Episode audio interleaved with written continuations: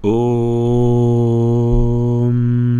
Shri Guru Bhyo Namaha Harihi Om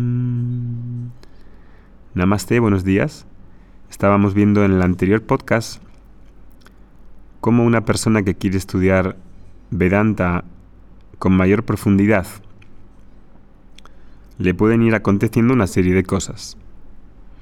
Por un lado, vamos a descubrir que probablemente la esperanza y las expectativas de una paz que nos promete la sociedad no se encuentran donde buscamos y no aparecen o no acontecen de la manera en la que queremos.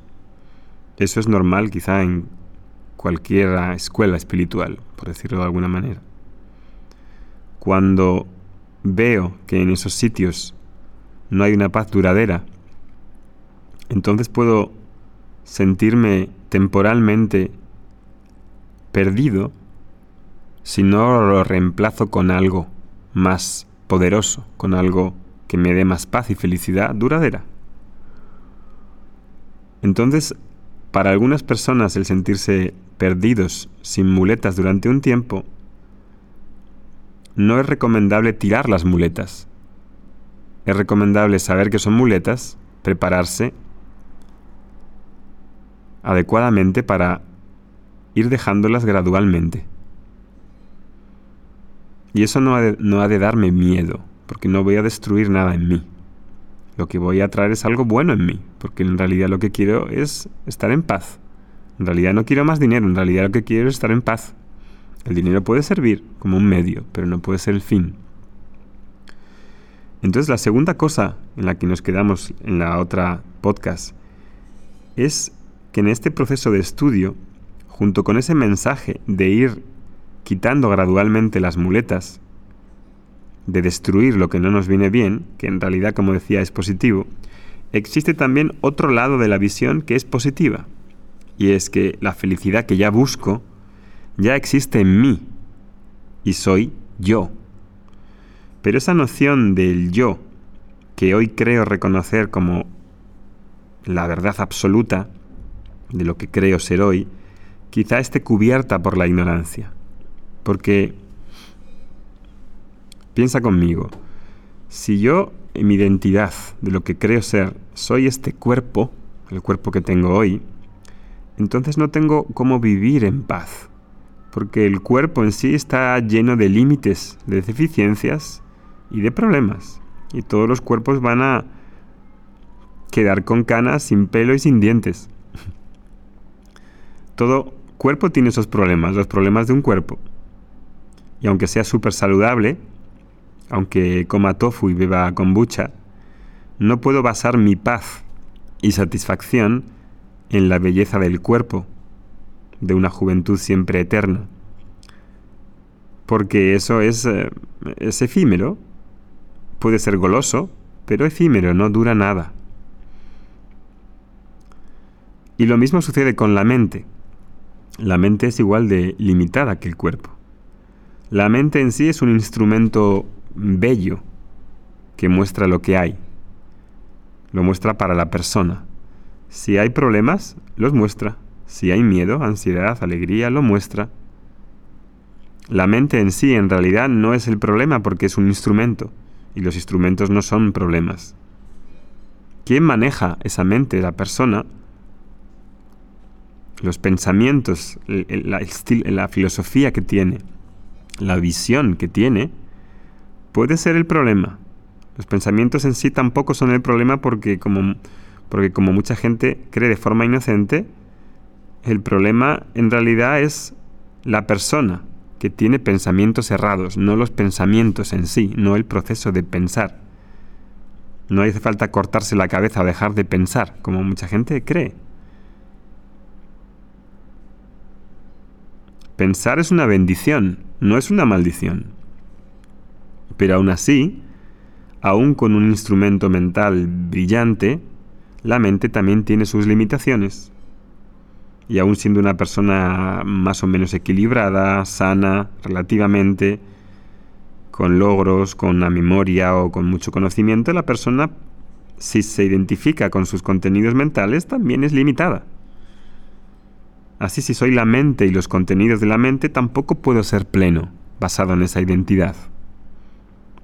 Tiene que existir algo que no haya visto, más allá de esa identidad del cuerpo y la mente, y a lo mejor no me estoy dando cuenta de algo que ya hay y que no estoy reconociendo. Es decir, que hay una ignorancia básica que aparentemente cubre lo que no he reconocido. Y eso que no he reconocido, que no es la identidad en base a los atributos del cuerpo y de las condiciones mentales, en sánscrito lo llamamos Atman. Y Atman es siempre libre, es siempre eterno.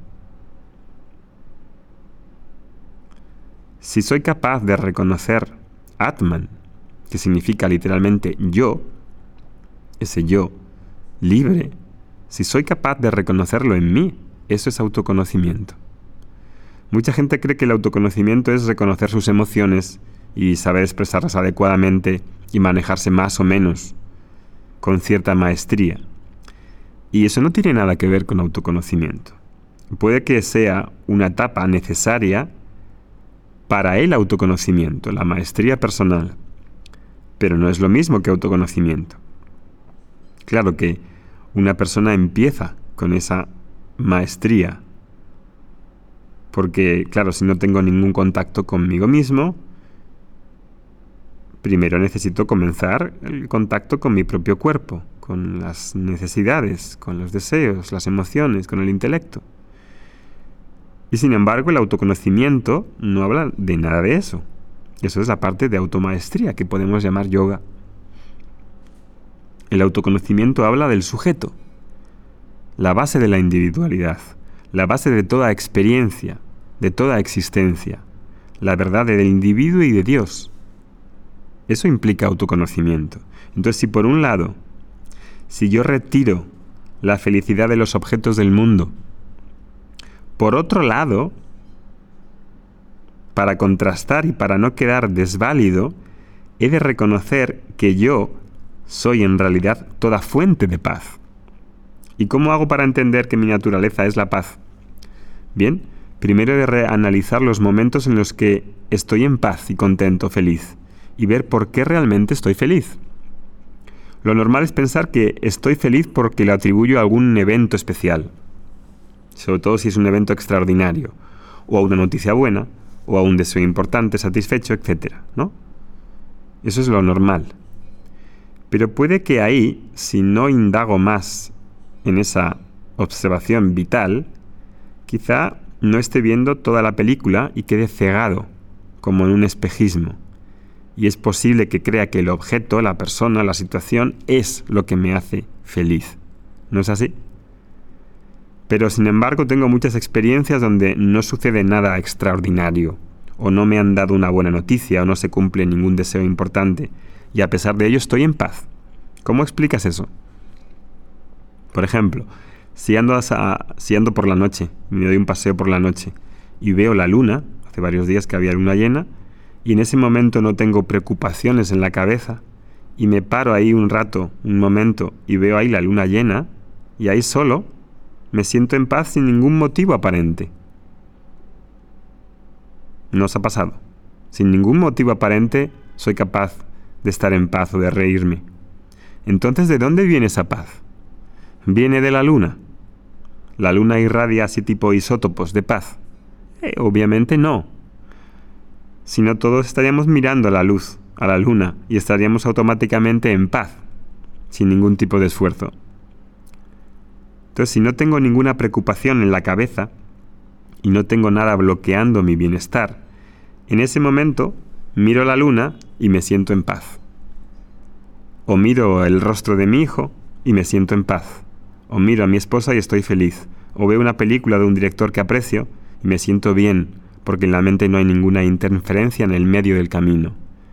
Y no hay problemas para resolver y así puedo relajarme y mirar a la luna.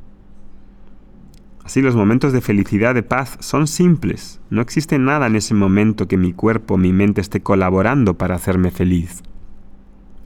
Solo existe una disculpa del mundo, un objeto, una música, una poesía, y ahí, puff, me relajo en mí mismo.